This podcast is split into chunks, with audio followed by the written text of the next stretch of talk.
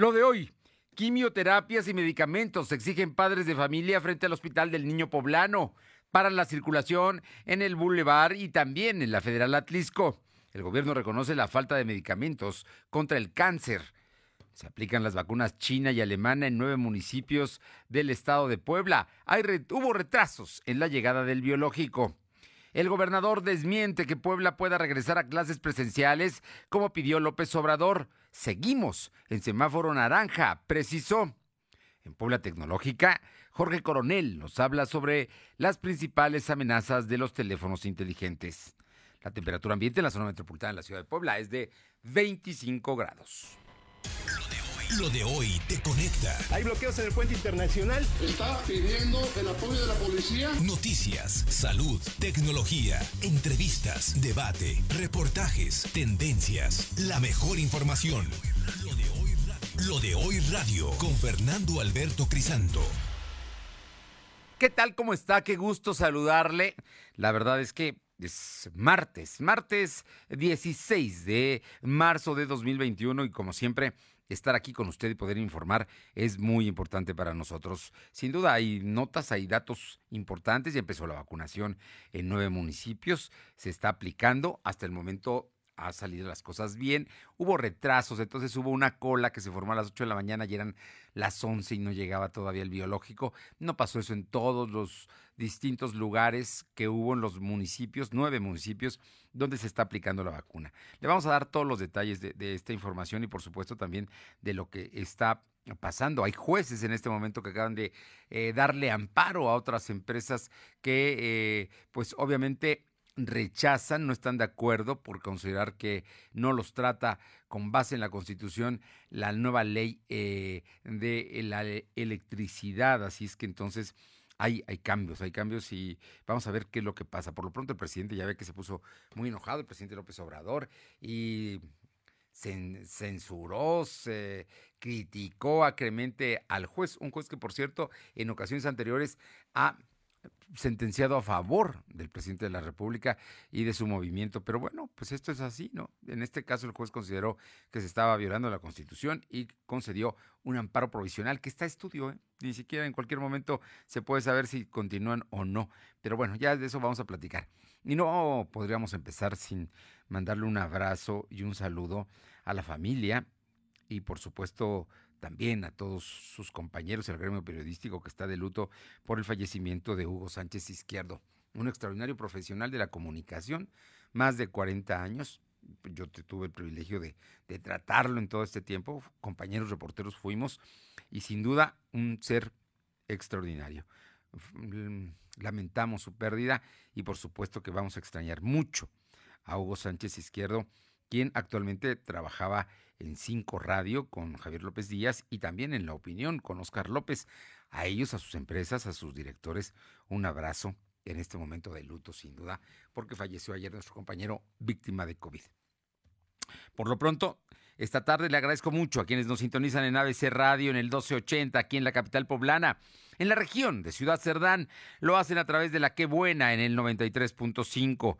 En la Sierra Norte del Estado, allá en Radio Jicotepec en el 92.7 y también en el 570 y La Magnífica en el 980 en Izúcar de Matamoros. A todos, muchísimas gracias y a quienes lo hacen en redes sociales y en nuestra plataforma de www.lodehoy.com.mx. Y esta tarde vamos a empezar con un asunto que sin duda nos debe preocupar. Son aproximadamente 250 niños poblanos que padecen cáncer, que semanas atrás no han tenido las quimioterapias que son indispensables, como usted lo sabe. Un niño que está creciendo es un niño donde crecen también las células cancerígenas. El asunto es delicado y lo peor es que el gobierno federal simple y sencillamente no manda los medicamentos y el gobierno del estado pues está tratando de hacer hasta lo imposible por dotarles, pero hacen falta las medicinas. Vamos con mi compañera Alma Méndez que estuvo esta tarde allá en el Hospital del Niño Poblano desde muy temprano, más bien esta mañana, desde las 8 de la mañana que empezó la protesta. Alma, te escuchamos.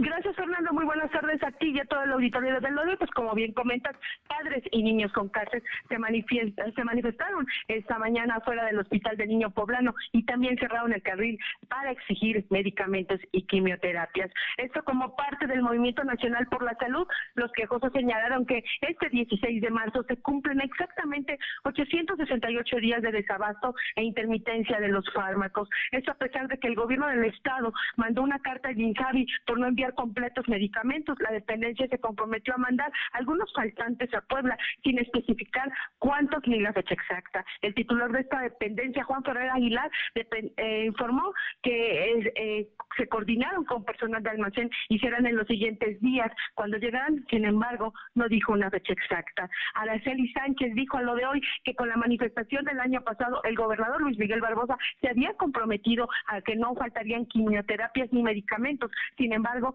no ha cumplido con su palabra. Señaló que hacen falta bicarbonatos, aguas inyectables, mascarillas, jeringas, cubrebocas, ya que las han venido comprando por su cuenta. Posteriormente, el director del Hospital para el Niño Poblano, Rigoberto Zamudio, acudió a escuchar las demandas de los manifestantes, donde les explicó que el desabasto de medicamentos se debe a que la farmacéutica que se encarga de su producción, pues no los ha enviado. Sin embargo, eh, esto generó pues mayor conflicto en los padres, pues le, le recriminaron la falta de material en el hospital y sugirieron cambiar de proveedor para que ya no haya más muertes de niños porque no, eh, pues por no tener la atención adecuada. La información, Fernando.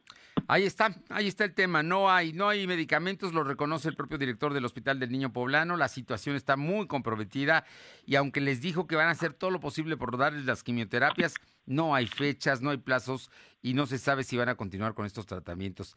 Terrible este asunto que se está viviendo por falta y que no nada más es en Puebla, ¿eh? es en toda la República y es el gobierno federal el que no está dotando de medicamentos contra el cáncer a los niños y también a los adultos, ¿eh? pero en el tema de los niños es muy especial. Te agradezco mucho. Seguimos al pendiente, Y esta es, esta es una plática que estuvimos esta mañana con la mamá. La mamá que en sus ojos mostraba la tristeza, el desencanto, la desesperación, porque no llegan las medicinas. Usaba su cubrebocas, por supuesto, pero verdaderamente se nota, se nota su angustia. Vamos, a, verlo para quienes estén en televisión, para quienes estén eh, a través de nuestra transmisión de Facebook Live y en nuestro canal de YouTube, y vamos a escucharlo en radio. Señora, ¿qué están reclamando el día de hoy aquí a las puertas del Hospital de Niño Poblano? Sí, mire, nuevamente volvemos a lo mismo, en que hace falta quimioterapia, hay desabasto de quimioterapia aquí en el Hospital del Niño Poblano. Nos dicen que es a nivel nacional, muchos medicamentos que están haciendo falta, hay niños que han fallecido durante el tiempo que nosotros llevamos el tratamiento de mi pequeño. Este, hemos visto que igual hace falta medicamento, hace como un año el señor gobernador vino y nos dijo que durante su gobierno no iba a hacer falta quimioterapia. Y mire, mire qué está pasando. Aún sigue la falta de, quimioterapia. Nosotros queremos que este mensaje llegue a, a oídos del señor presidente Andrés Manuel López Obrador, que por favor ya no deje morir más niños, que nos apoyen, que nos apoyen porque la verdad sí estamos necesitando las quimioterapias. Por eso es que hoy nos estamos manifestando nuevamente. No puede ser que nos digan que hace falta quimios cuando también realmente nos están haciendo falta bicarbonatos, nos están haciendo agua, falta aguas inyectables, nos están haciendo falta mascarillas, jeringas, cubrebocas. Este, si usted, esto nos dicen que, que es las quimios por falta, ok, pero entonces, ¿qué está pasando con las aguas inyectables? ¿Qué está pasando con las mascarillas? ¿Qué está pasando con las jeringas? Esas yo las he estado comprando aquí a la vuelta de la esquina. Está una farmacia y ahí las están vendiendo. Entonces, no puede ser que nos vengan a decir que también hay desabasto. Bien. Pues ahí está, ahí está el tema de esto. La desesperación la escuchó usted. Vamos con Silvino Cuate, porque hoy el secretario de Salud habló del tema. Te escuchamos, Silvino.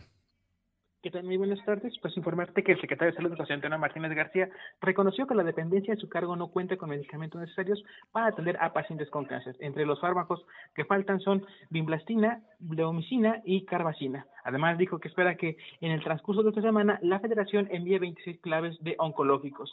Cuestionado sobre si ya tuvieron un acercamiento con los padres de niños con cáncer, el secretario aseguró que el director del Hospital del Niño Poblano ya dialogó con los inconformes y les explicó la situación que están enfrentando actualmente. En la intervención del gobernador Miguel Barroso Huerta, aseguró que los niños con cáncer tendrán todos los fármacos que requieran. Por ello pidió a la Secretaría de Salud comprar los medicamentos que no tienen en el Hospital del Niño Poblando el titular del Poder Ejecutivo autorizó a la Secretaría de Salud comprar los medicamentos faltantes en las farmacias. Incluso le solicitó salir de inmediato para buscar estos fármacos. Toda la información, Fernando. Bueno, pues ahí está. Esperemos que a estas horas ya estén los fármacos para poder atender a los niños que, como te digo, suspendieron sus tratamientos.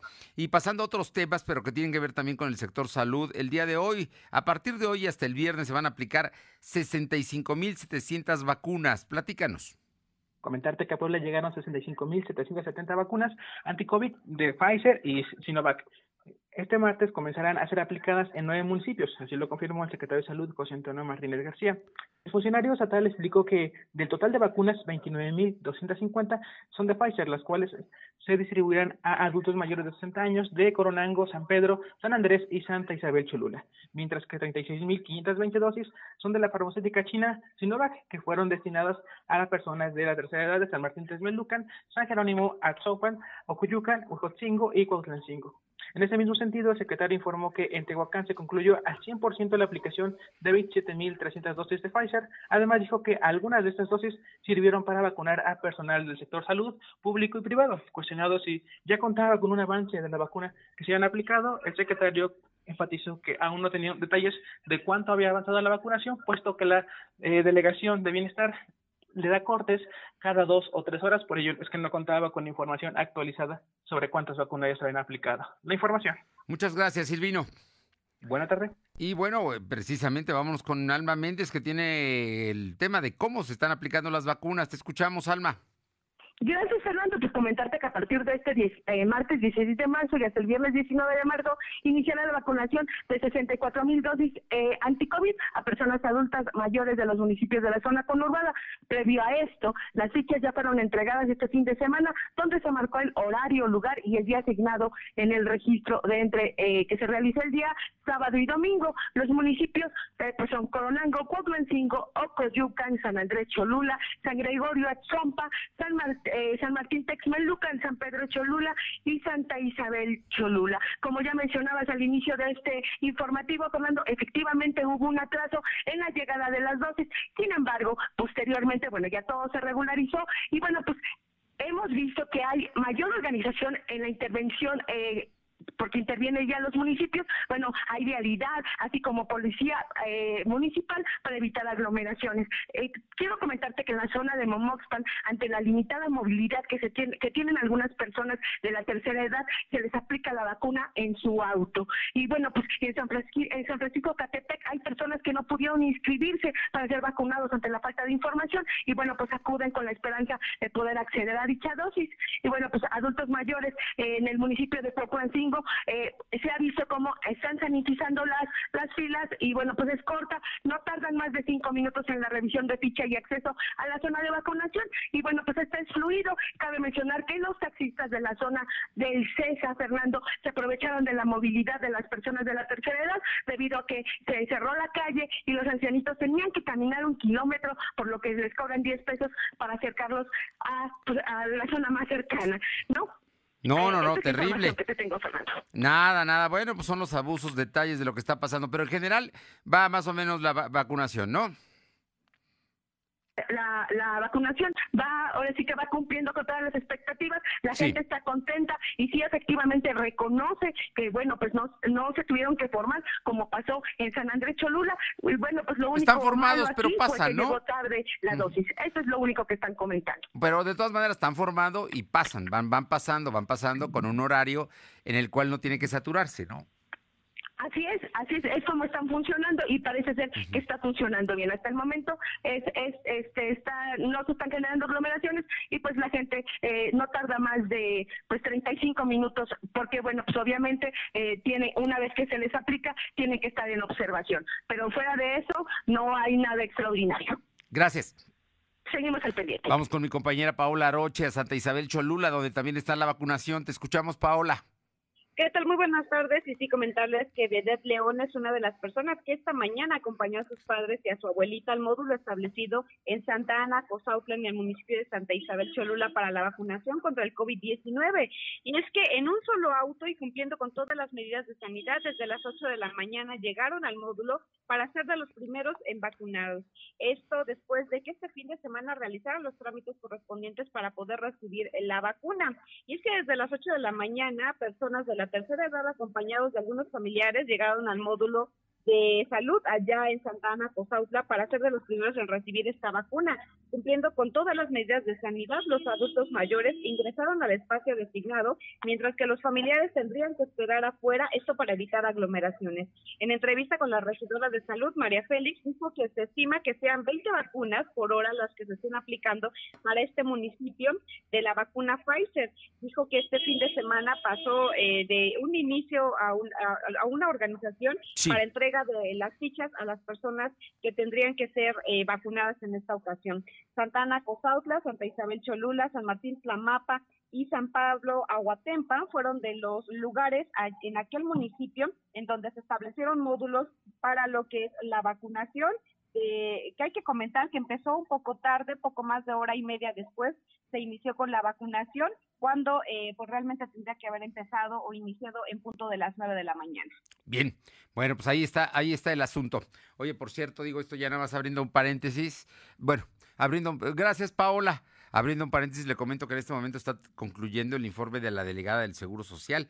Están en el evento que se celebra acá en San José el eh, gobernador Barbosa como invitado especial y el director general del Seguro Social, quien también vino a Puebla para, para escuchar el informe de la delegada. Vamos con mi compañera Carolina Galindo a San Martín Texmelucan, donde también, también se está llevando la aplicación de vacunas. Caro, te escuchamos. Fernando, buenas tardes a ti y al auditorio. Comentarte que efectivamente, como bien lo detalles, el día de hoy inició la vacunación para adultos mayores de 60 años en San Martín, Texmelucan y Huejotzingo. En el caso de la cabecera municipal en Texmelucan, el retraso fue de casi dos horas y a partir de las 11 de la mañana inició la inoculación de los adultos mayores. En Huejotzingo la situación es bastante complicada ya que llevan cinco horas de retraso, no ha llegado la vacuna y los adultos mayores ya están en la Plaza Fray Juan de Alameda. Ha generado malestar, pero finalmente también es una luz de esperanza para los adultos mayores. Pudimos platicar con algunos de ellos que dicen que esto es el parteaguas de que ya puedan, pues de alguna manera, ir regresando a su vida normal. Bueno, pues ahí están, digo, a pesar de las molestias, ahí están con ánimo, con ganas de que los vacunen, porque quieren mantener una vida, quieren seguir viviendo en una situación distinta a la que hemos estado todo este año. Caro, seguimos atentos. Muchas gracias. Muchas gracias, Fernando. Son las 2 de la tarde con 17 minutos, 2.17. Lo de hoy es estar bien informado. No te desconectes. En breve regresamos. Regresamos. Disfruta esta Semana Santa en tu hogar con toda la potencia que EBL tiene para ti. Descubre en Coppel altavoces, barras de sonido, tornamesas, pantallas y una gran variedad de productos para que la pases increíble en casa. Estrena tus favoritos hoy mismo. EBL, evoluciona la música con estilo.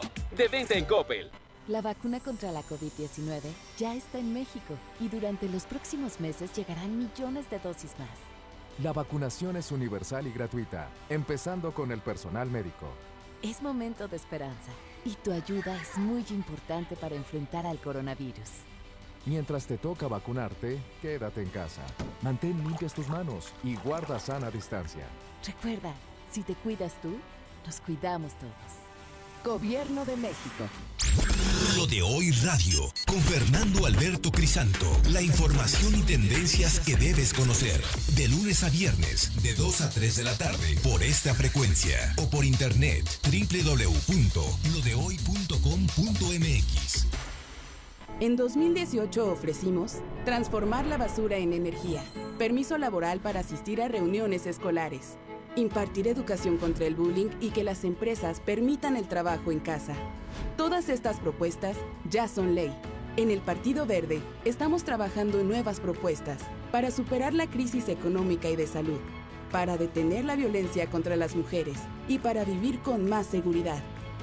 Juntos podemos cambiar nuestra realidad. Partido Verde. Ponte en modo vacaciones con Coppel. Equipa tu diversión con trajes de baño para toda la familia desde 129 pesos de contado. Albercas familiares para grandes chapuzones desde 165 pesos quincenales. Y muebles de jardín para el máximo relax con hasta el 20% de descuento. Recuerda que con tu crédito Coppel es tan fácil que ya lo tienes. Mejora tu vida. Coppel. Vigencia del 13 de marzo al 4 de abril de 2021. Lo de hoy es estar bien informado. Estamos de vuelta con Fernando Alberto Crisanto. Los personajes de hoy, las ideas y los hechos se comparten en la entrevista. Bien, y lo prometido es deuda, son las 2 de la tarde con 20 minutos. Ayer habíamos quedado de platicar con la doctora Rosy Márquez, ella es regidora del Ayuntamiento de Puebla, es eh, sin duda una universitaria de toda su vida, trabajó en la universidad y también ha hecho trabajo en la izquierda poblana.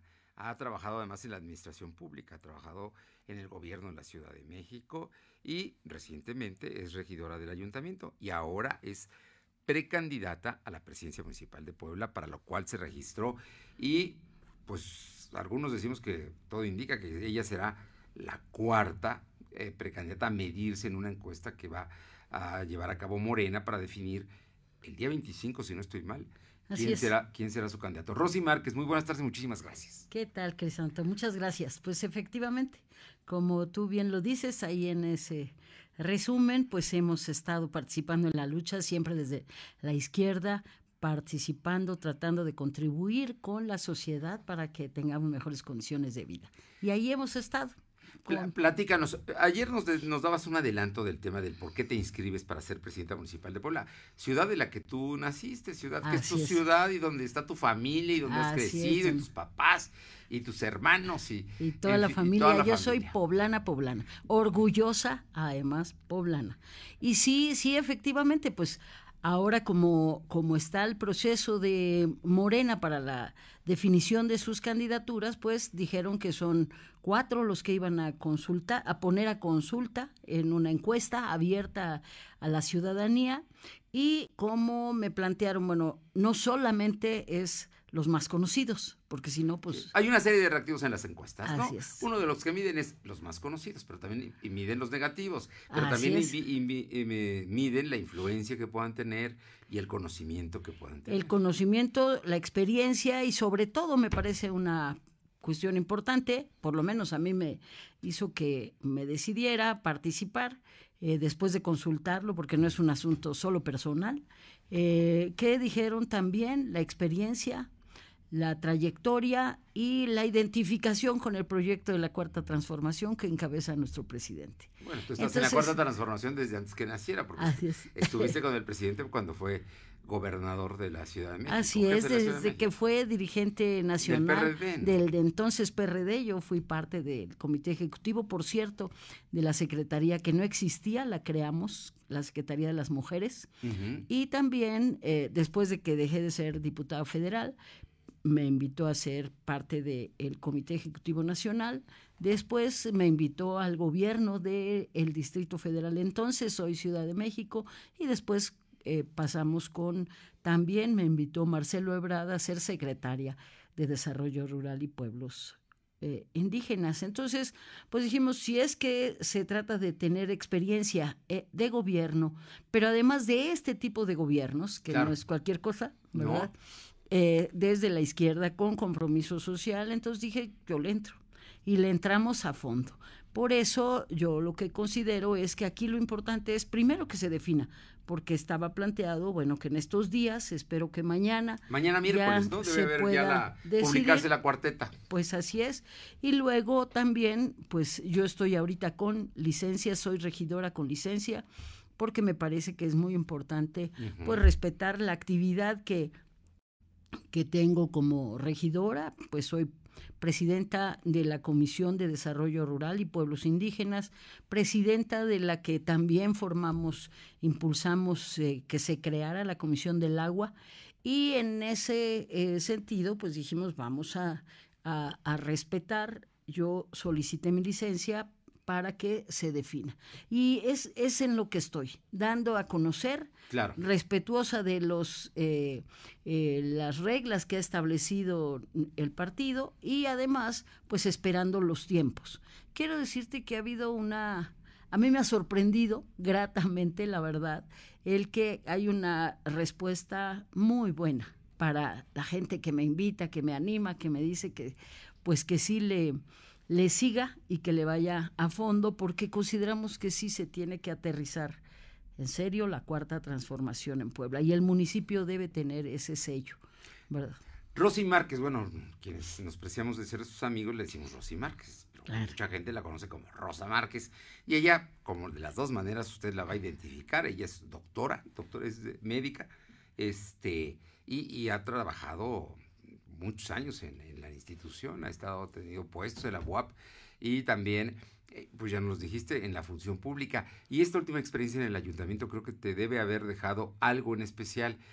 ¿Cuáles serían en una agenda tuya de la 4T las cosas prioritarias para atender en una capital como la Puebla. Sí, efectivamente, en los dos años que he estado como regidora y en las áreas, me parece, a reserva de que, bueno, ahorita no podemos no, no, no es campaña, más allá, pero, sí, sí tengo. Que tú me digas tu conocimiento, tú que conoces, tienes un diagnóstico. claro que sí, claro que sí. Creo que una de las cosas es el tema del agua un tema que es eh, necesario entrarle a acabar con la privatización y garantizar que sea... Fue una de las propuestas de la 4T, así recuerdo, ¿no? Tanto del gobierno del Estado como del gobierno así municipal. Así es, y por eso nos metimos de fondo a analizar el convenio, a analizar...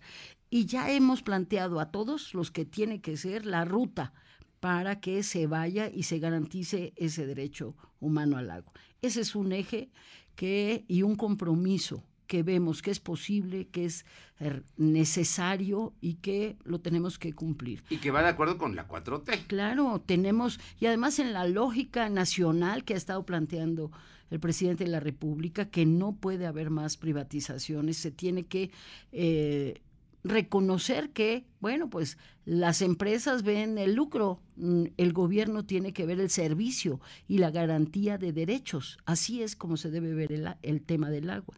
Por eso es un compromiso nuestro que no hemos dejado de trabajar, de ver, de recorrer también las distintas colonias y sabemos de la problemática. Otro tema que me parece que es fundamental es que hay en, en, con lo de la desde la presidencia de la Comisión de Desarrollo Rural y Pueblos Indígenas, pues hemos visto que hay un gran potencial en las zonas rurales, pero que se tienen que apoyar, se tiene que respaldarse, visibilizar y reconocer el gran esfuerzo que están haciendo los productores, las productoras por mantener esa parte y que no se siga comiendo la mancha urbana, pues esa zona, pero si no hay apoyo, si no hay respaldo, si no se arreglan los caminos acá cosechas, si no se lleva se, y se, se limpian los jagüeyes, que nos permitan que los productores capten el agua de lluvia, muchas cosas que se puede y se debe hacer, y más en tiempos de pandemia. Entonces tiene que haber una revisar todo lo que ha sido el reordenamiento, ¿verdad?, de la ciudad.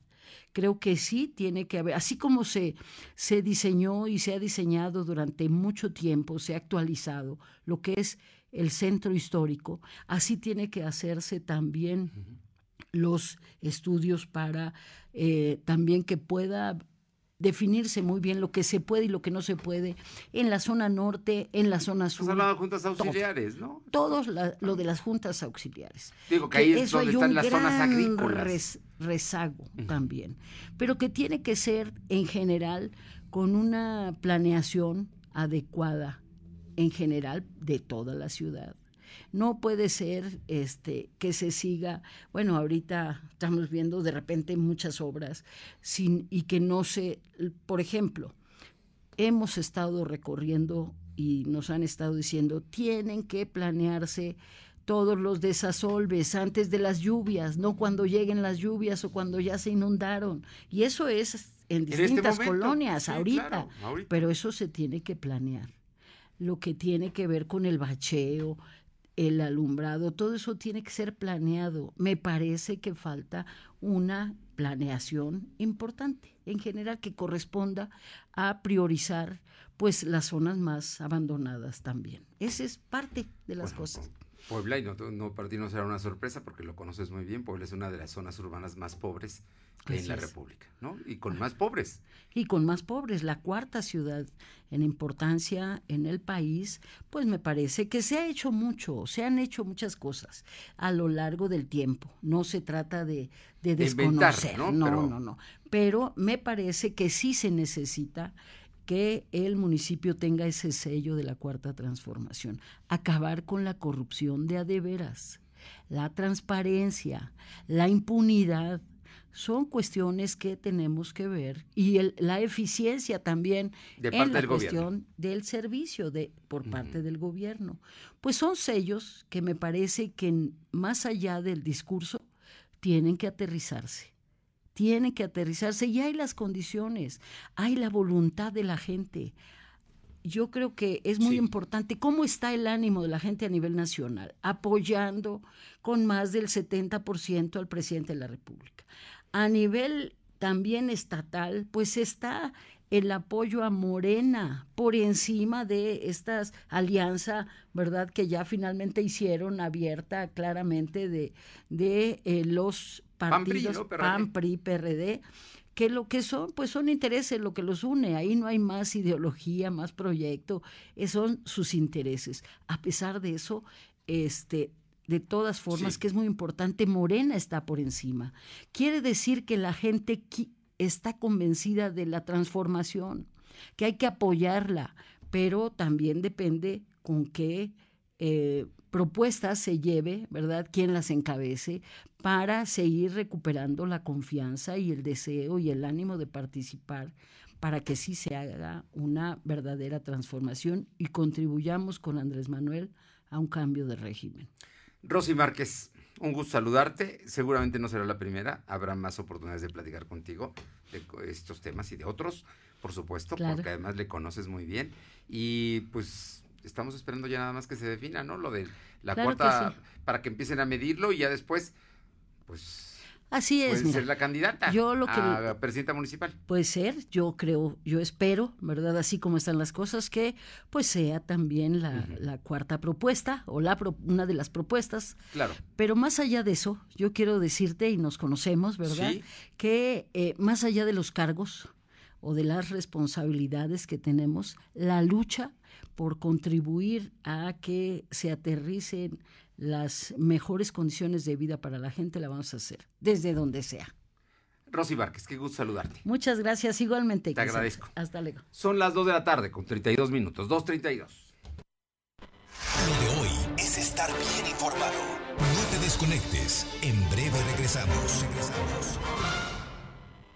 Ponte en modo vacaciones con Coppel. Equipa tu diversión con trajes de baño para toda la familia desde 129 pesos de contado. Albercas familiares para grandes chapuzones desde 165 pesos quincenales. Y muebles de jardín para el máximo relax con hasta el 20% de descuento. Recuerda que con tu crédito Coppel es tan fácil que ya lo tienes. Mejora tu vida. Coppel. Vigencia del 13 de marzo a 4 de abril de 2021. Duele todo lo que estamos viviendo duele hasta el alma. Pero si algo tenemos las y los mexicanos, es que siempre nos unimos y salimos adelante. Así que no importa si odias la política, lo que realmente importa es sanar a México. Sanar los trabajos perdidos, la inseguridad, los centros de salud. En RSP queremos sanarte a ti.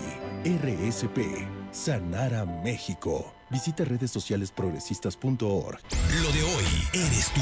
Tu opinión nos interesa. Deja tu mensaje vía WhatsApp al 2223 2375 83. Comparte tus imágenes y tus reportes por Telegram al 2223 2375 83.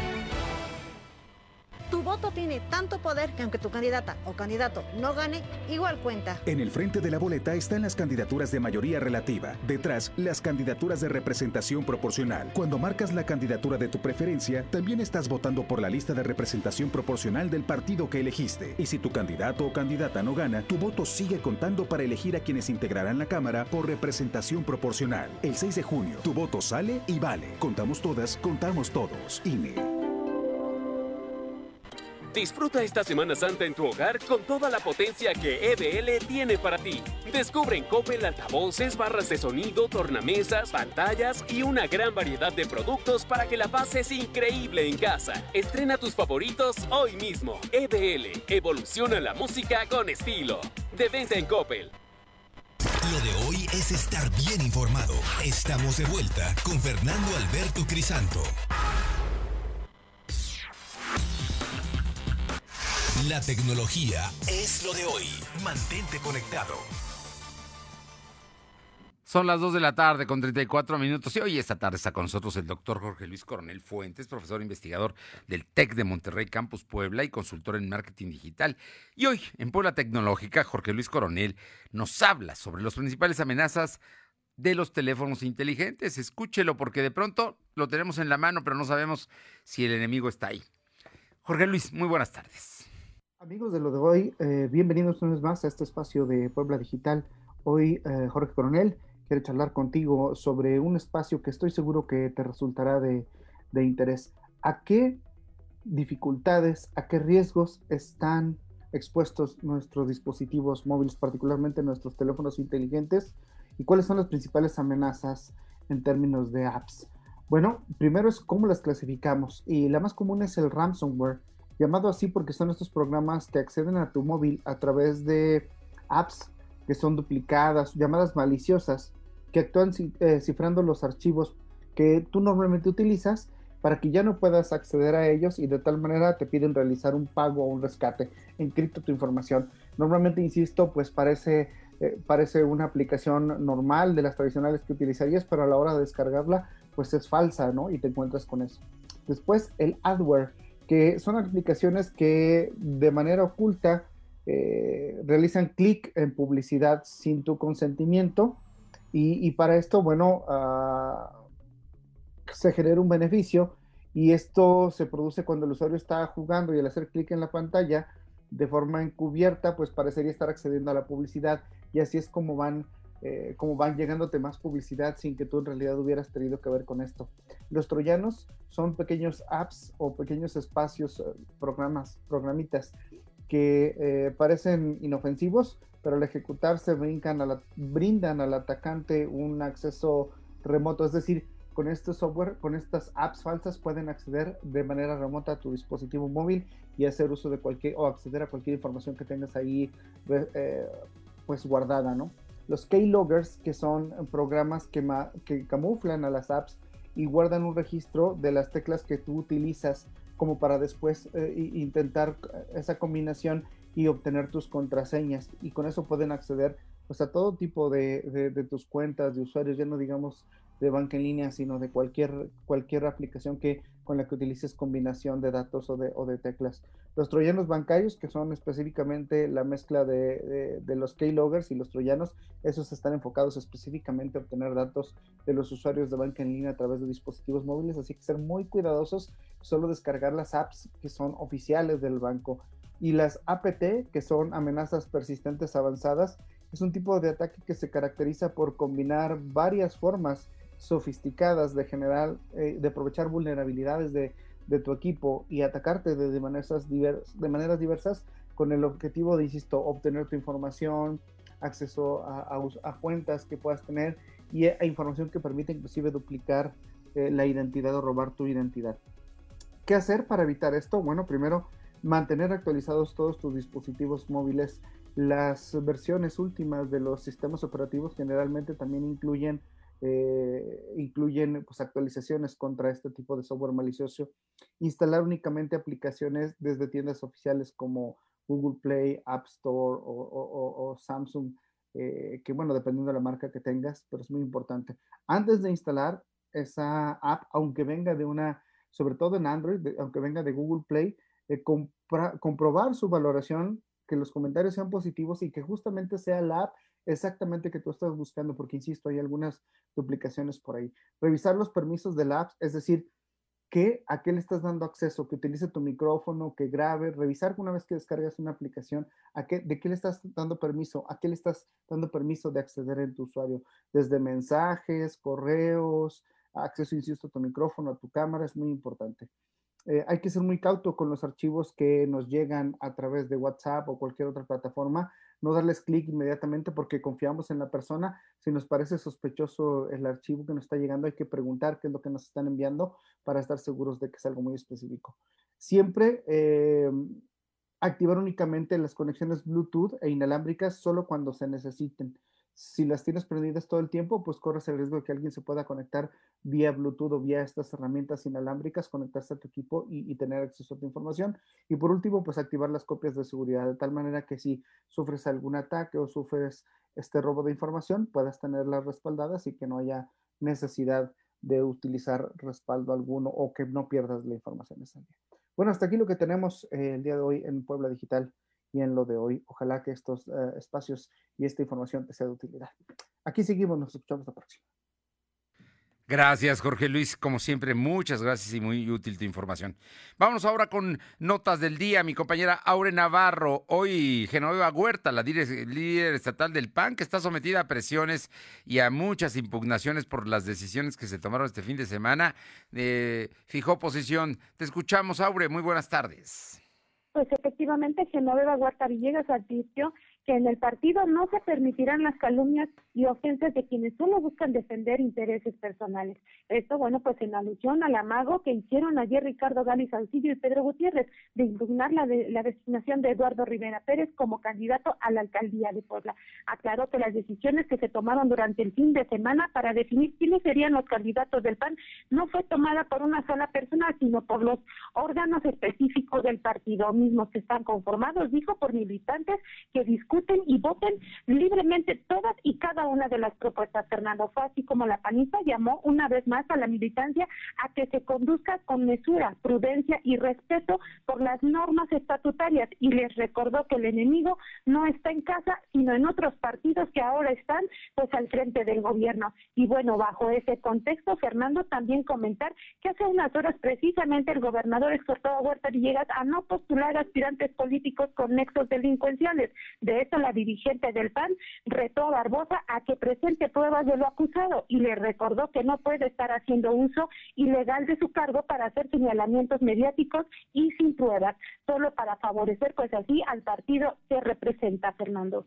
Bueno, ahí está fijando posición, ¿eh? porque sí, el gobernador hoy hablaba de, precisamente de la segunda candidata a diputada plurinominal, la doctora Valencia, que forma parte de una familia, estamos transmitiendo a la Sierra Norte, aquí lo platicamos el otro día, el, lunes con los columnistas, de, em, el día de ayer platicando precisamente de que, bueno, y estaba vinculada a un grupo eh, que se consideran caciques en Venustiano Carranza y que están acusados, no les han probado, pero están acusados de estar vinculados al crimen organizado, concretamente al huachicol y el asalto a trenes. Pero bueno, vamos, vamos a ver qué resulta, pero Genoveva Huerta ya dijo a mí que me lo prueben antes de que me estén acusando, ¿no?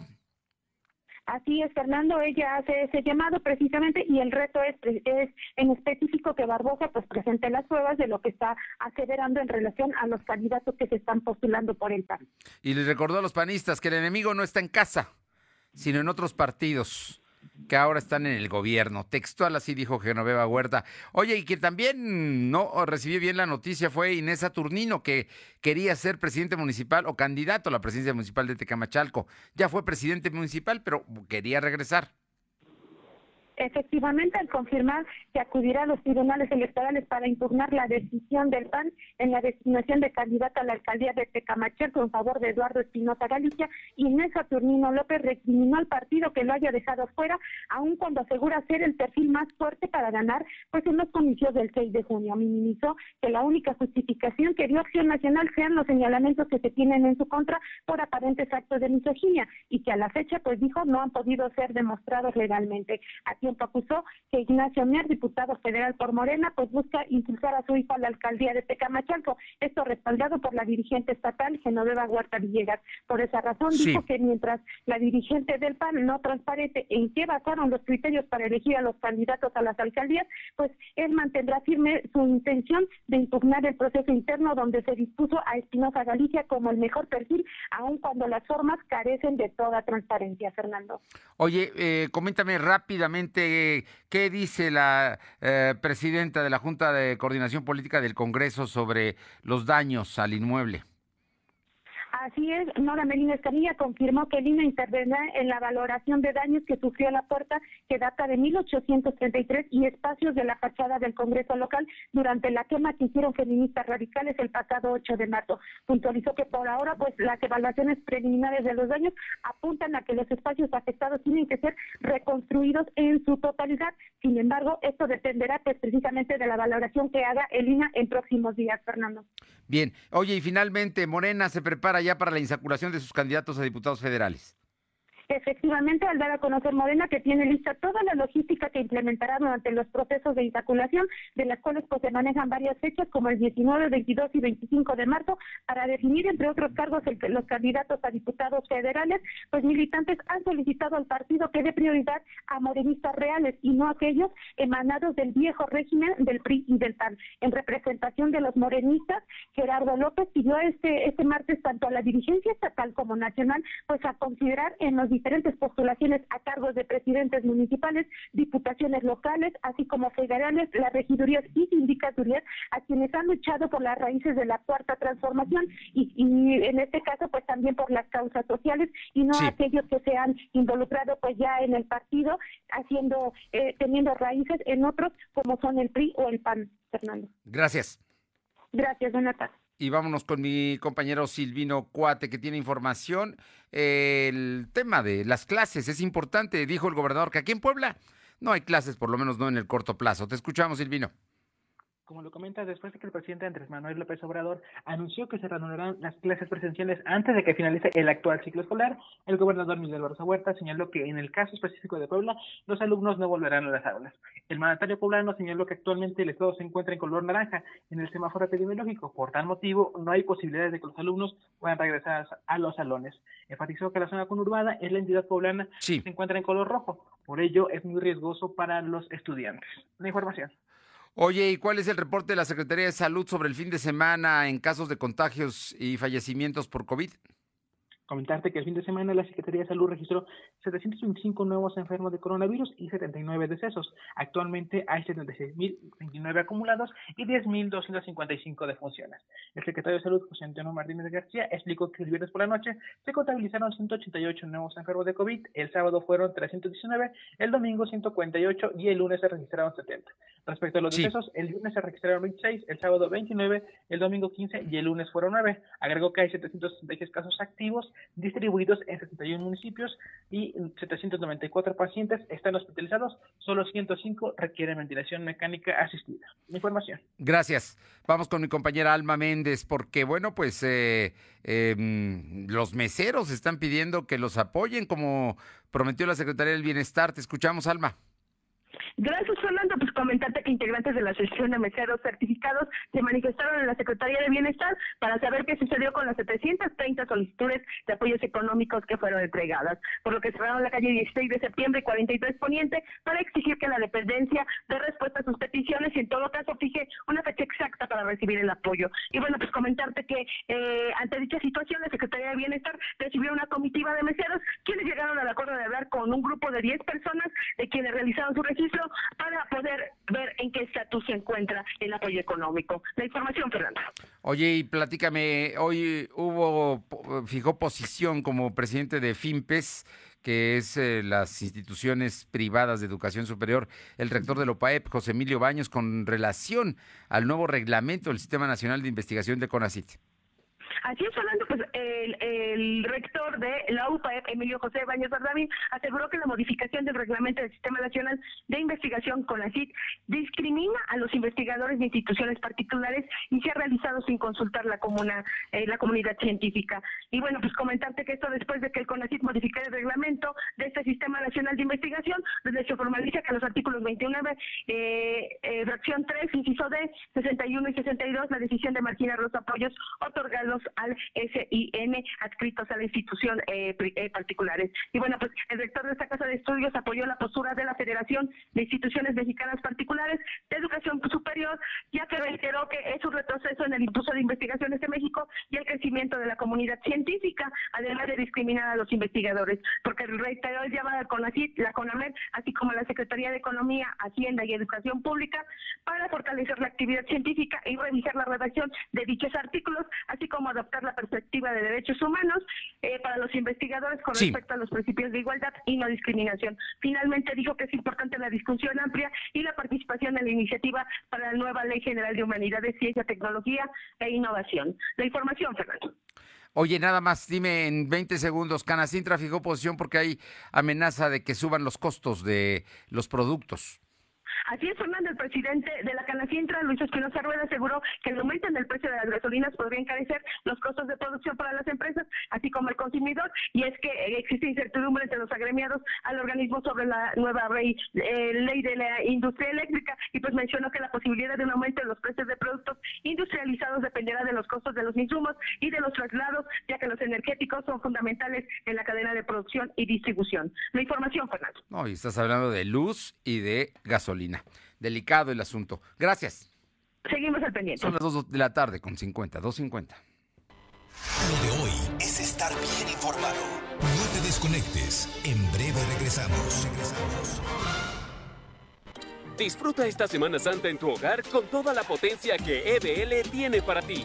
Descubre en Coppel altavoces, barras de sonido, tornamesas, pantallas y una gran variedad de productos para que la pases increíble en casa. Estrena tus favoritos hoy mismo. EBL, evoluciona la música con estilo.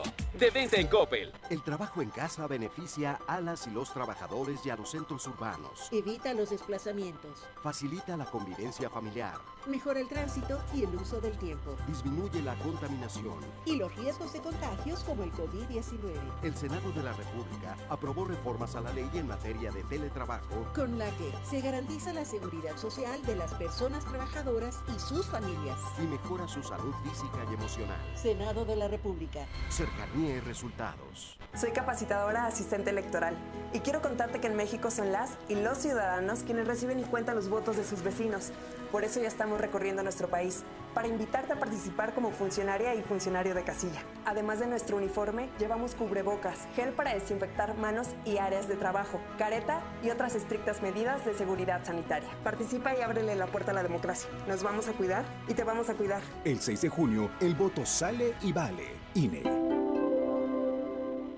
En modo vacaciones con Coppel. Equipa tu diversión con trajes de baño para toda la familia desde 129 pesos de contado. Albercas familiares para grandes chapuzones desde 165 pesos quincenales. Y muebles de jardín para el máximo relax con hasta el 20% de descuento. Recuerda que con tu crédito Coppel es tan fácil que ya lo tienes. Mejora tu vida. Coppel. Vigencia del 13 de marzo a 4 de abril de 2021. Lo de hoy es estar bien informado. Estamos de vuelta con Fernando Alberto Crisanto. Arriba el telón. El show está por comenzar. Bien, y Claudia Cisneros tiene información, información de los espectáculos. Claudia, muy buenas tardes. Buenas tardes, Fernando, amigos del auditorio, un saludo a todos ustedes.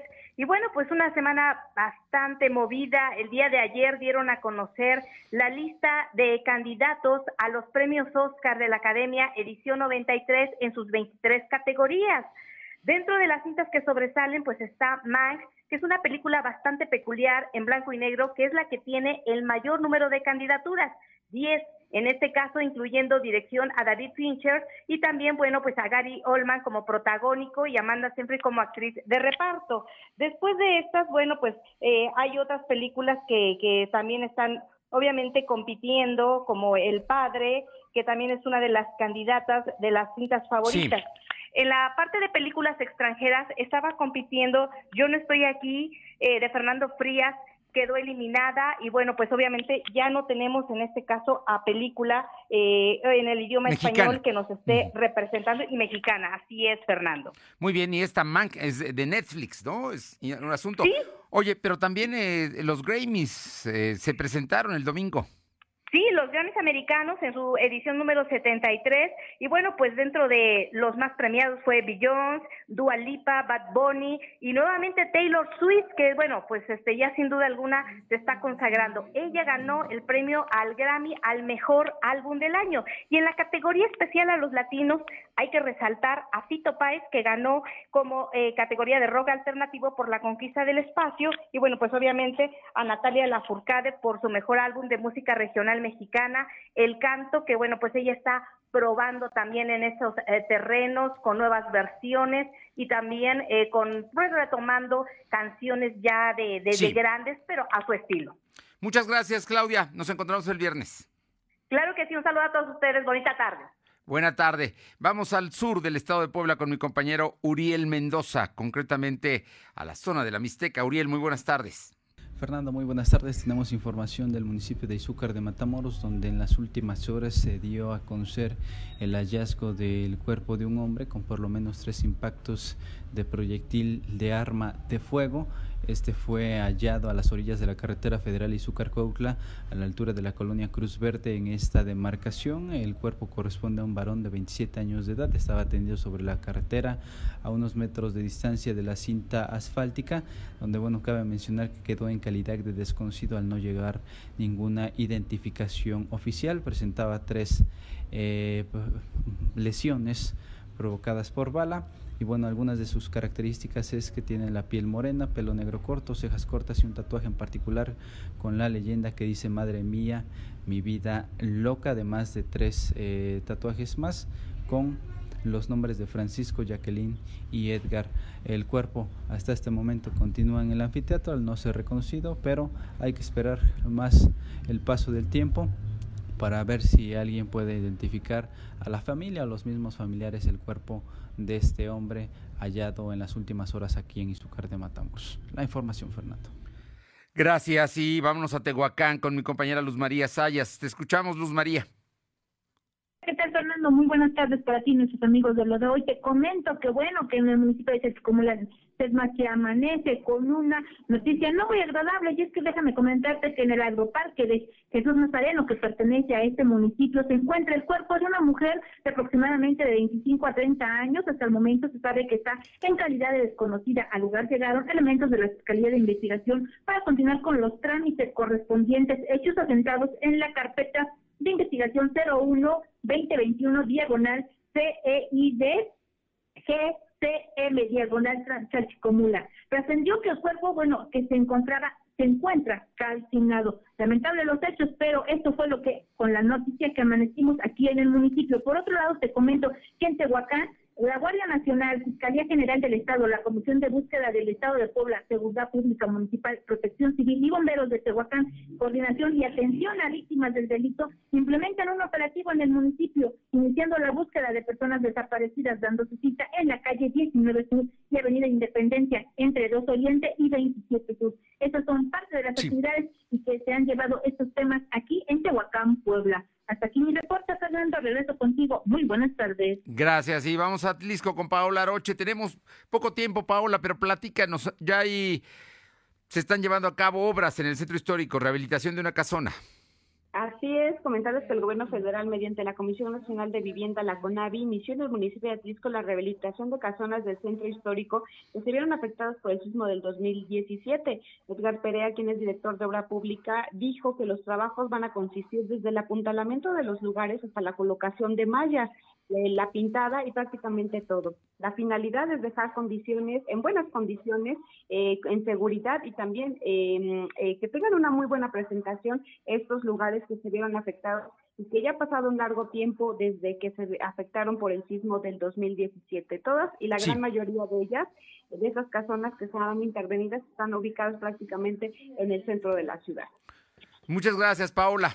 Buenas tardes. Vámonos con Janet Bonilla a Libres. Te escuchamos, Janet. ¿Qué tal, Fernando? Muy buenas tardes. Para comentarte que autoridades de Libres presentaron Base, una aplicación que ayudará a reforzar la seguridad, esto en el municipio, apoyándose de la tecnología y con ello generar una respuesta por parte del cuerpo policíaco librense más rápida. Base significa botón de alertamiento de seguridad eficaz. Funciona cuando el ciudadano descarga en su celular esta aplicación y lo agita para avisar a la policía que se encuentra en situación de peligro. En el centro de mando que se ubica en la Comandancia Municipal de Libres hay un equipo de cómputo que recibe la alerta mediante un sonido de alarma y enviando la ubicación de la persona que está pidiendo apoyo. Por el momento, esta aplicación solamente se puede descargar en http dos puntos diagonal diagonal base punto com para que los ciudadanos pues se sientan más eh, seguros con esta aplicación, Fernando. Bueno, pues ahí está. Esto es en libres, ¿eh? Ojo, hay una aplicación para darles mayor seguridad a la gente. Muchas gracias, Janet. Buenas tardes. Y le comento que la reforma legal para favorecer a la Comisión Federal de Electricidad fue suspendida hoy por Rodrigo de la Pesa López Figueroa, juez primero de distrito especializado en competencia económica, por lo que los dos jueces que tramitan los amparos de las empresas afectadas tienen el mismo criterio sobre este tema. De la PESA concedió hoy la suspensión provisional en 11 amparos que impugnan las reformas a la ley de la industria eléctrica.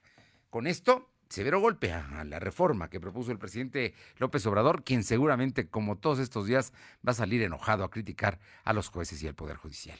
Nos vamos, que tenga buena tarde de martes. Nos escuchamos mañana aquí en punto de las dos. Por lo pronto, vamos a cuidarnos. Nos encontramos mañana. Gracias. Fernando Alberto Crisanto te presentó Esperamos de lunes a viernes, de 2 a 3 de la tarde por esta frecuencia, en la cobertura más amplia a nivel estatal. Y síguenos en internet www.lodehoy.com.mx y en nuestras redes sociales como arroba LDH Noticias. Lo de Hoy